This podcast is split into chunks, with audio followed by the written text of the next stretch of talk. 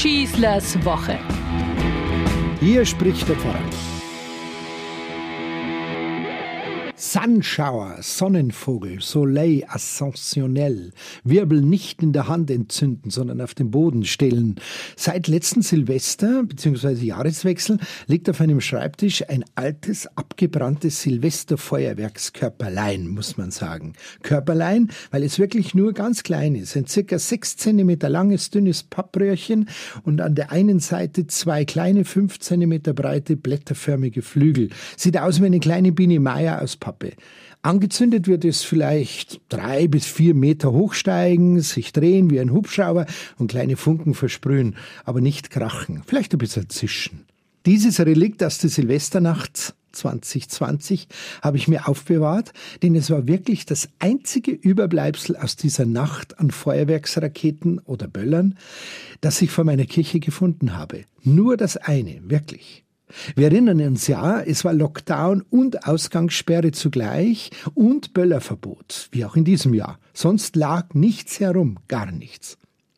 Und das heißt was, wenn man das zu früheren Jahren vergleicht. Die Reichenbachbrücke sah aus wie nach einem Kriegsangriff am Neujahrsmorgen. Stundenlang mussten die Stadtwerke mit den Mülltrupps und den Kehrmaschinen anrücken, um den Müll irgendwie wegzubekommen. Brot statt Böller, die Aktion der katholischen Jugend seit vielen Jahrzehnten hat dies nie verhindern können, so gut es auch gemeint war, was dieser Virus und diese Pandemie erreicht haben. Und da war nix diesmal. Und dieses Jahr wird wieder nichts sein. Die Gefahr für Verletzungen ist zu groß, heißt es. Die Intensivstationen sind bekanntermaßen heillos ausgelastet. Jede überflüssige Gefahr, sich zu verletzen, muss ausgeklammert und verhindert werden. Das ist nachvollziehbar, auch wenn es doch irgendwie schmerzt. Ich habe mir dieses Relikt aus einer anderen Zeit und Welt sozusagen aufgehoben. Es begleitet mich durch diese Pandemie, ist für mich ein Sinnbild dafür, was alles wirklich möglich ist. Bei allem Widerstand und Querdenken, das Gros der Bevölkerung trägt die Notwendigkeit, dass wir jetzt in einer anderen Zeit leben müssen, gezwungenermaßen mit. Anordnungen werden nicht einfach nur blindlings befolgt, sondern in ihrer Sinnhaftigkeit mitvollzogen. Menschen lassen sich freiwillig impfen und nicht, weil sie gezwungen werden, weil sie wieder ihre Freiheit zurückhaben möchten, weil sie Rücksicht nehmen aufeinander. Sie nehmen auch unangenehme Umstände auf sich, vielleicht die eine oder andere Nebenwirkung, um damit andere vor möglichen Gefahren zu bewahren.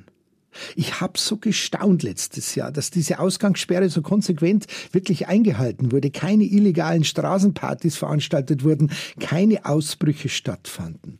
Ich denke einfach, das muss den Leuten auch mal gesagt werden, wie unglaublich verantwortungsbewusst und nachhaltig die absolute Mehrheit in diesem Land miteinander umgeht. Wir brauchen einen Aufstand der Vernünftigen und der Anständigen, hat der neue SPD-Chef und ehemalige Generalsekretär Lars Klingbeil kürzlich gesagt, angesichts eines nächtlichen Fackeldemonstrationszuges rechtsgerichteter Bürger vor das Haus der sächsischen Gesundheitsministerin wegen der beschlossenen Corona-Schutzmaßnahmen. Er hat ja so recht.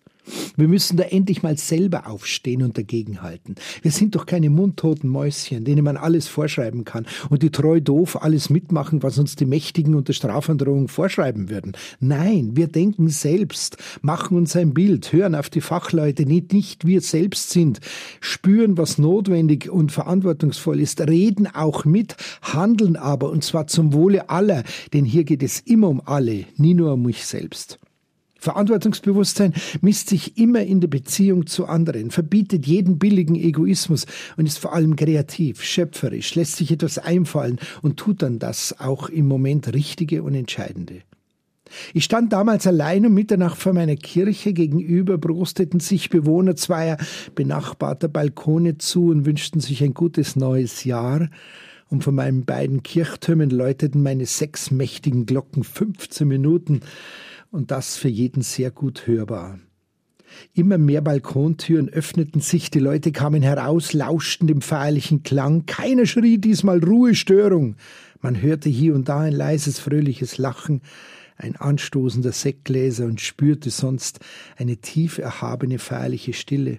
Niemals war es an Silvester möglich, dieses wunderbare Geläut meiner Kirche im Viertel zu Jahreswechsel so erhaben klingen zu hören. Die Raketen und die Böller waren einfach lauter. Jetzt aber passierte es. Ich konnte mein Glück gar nicht beschreiben. Corona hat's möglich gemacht, meinen Sie? Nein. Es war die gelebte Solidarität der Menschen, die weiß, wann was notwendig ist und wie man sich verhalten muss. Und denen möchte ich an dieser Stelle danken, jetzt schon, bevor ich es wieder einmal erleben und genießen darf in wenigen Tagen. Und meinen abgebrannten Böller vom letzten Jahr habe ich weiter auf meinem Schreibtisch als Sinnbild für alles, was möglich ist, wenn man nur will. Ich wünsche euch einen guten Rutsch und ein gutes neues Jahr. Euer Pfarrer Schießler. Schießlers Woche, ein Podcast vom katholischen Medienhaus St. Michaelsbund und dem Münchner Kirchenradio.